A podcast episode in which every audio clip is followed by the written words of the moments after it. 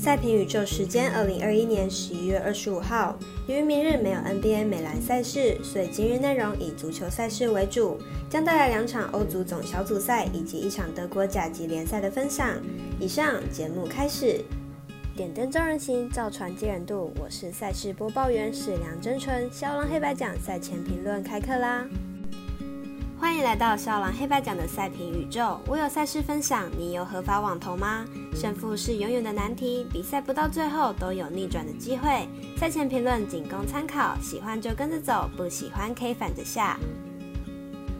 赛评观测因为没有美兰赛事的关系，只能暂停。但可以来说一下让赛事停摆的节日——感恩节。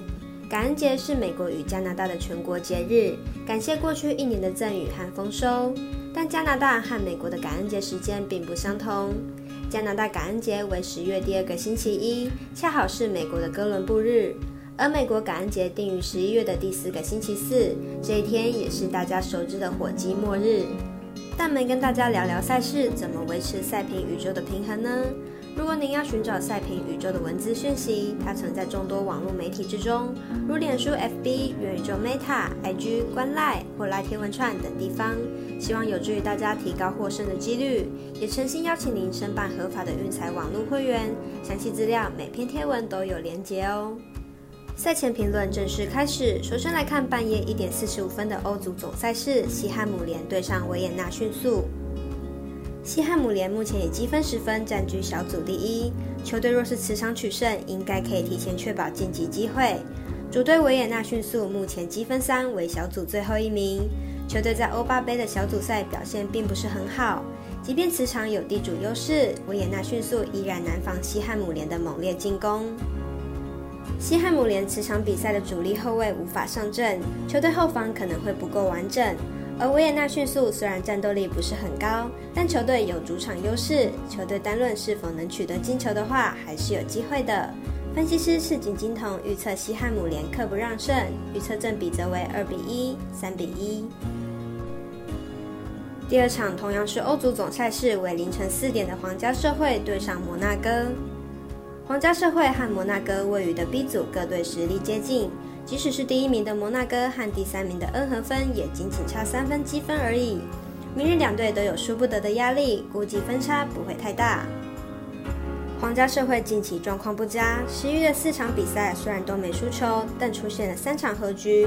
明日比赛又是客场出赛，没有绝对的把握，估计打法会相对保守。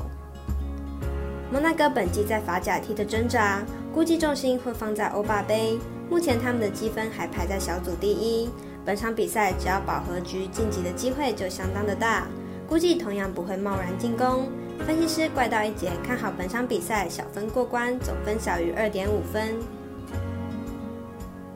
最后来谈谈二十七号凌晨三点半的德国甲级联赛，美因斯对战斯图加特。美因斯本季五胜三平四败，排名德甲第八。球队进攻端表现稳定，不过防守端上并不稳健。球队中场核心科尔因伤缺阵，近六场联赛只取得一胜。斯图加特本季二胜四平六败，排名德甲第十六，在降级区徘徊。本季表现并不理想，防守端漏洞百出。虽然有日本小将伊藤洋辉加盟，但后防线依然失球偏高。梅斯虽然近期在联赛的表现并不理想。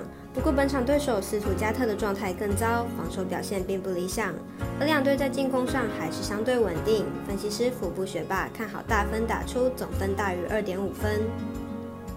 请看官听众顺手帮忙点赞、追踪、开启小铃铛，把肖郎黑白奖的赛评宇宙分享出去。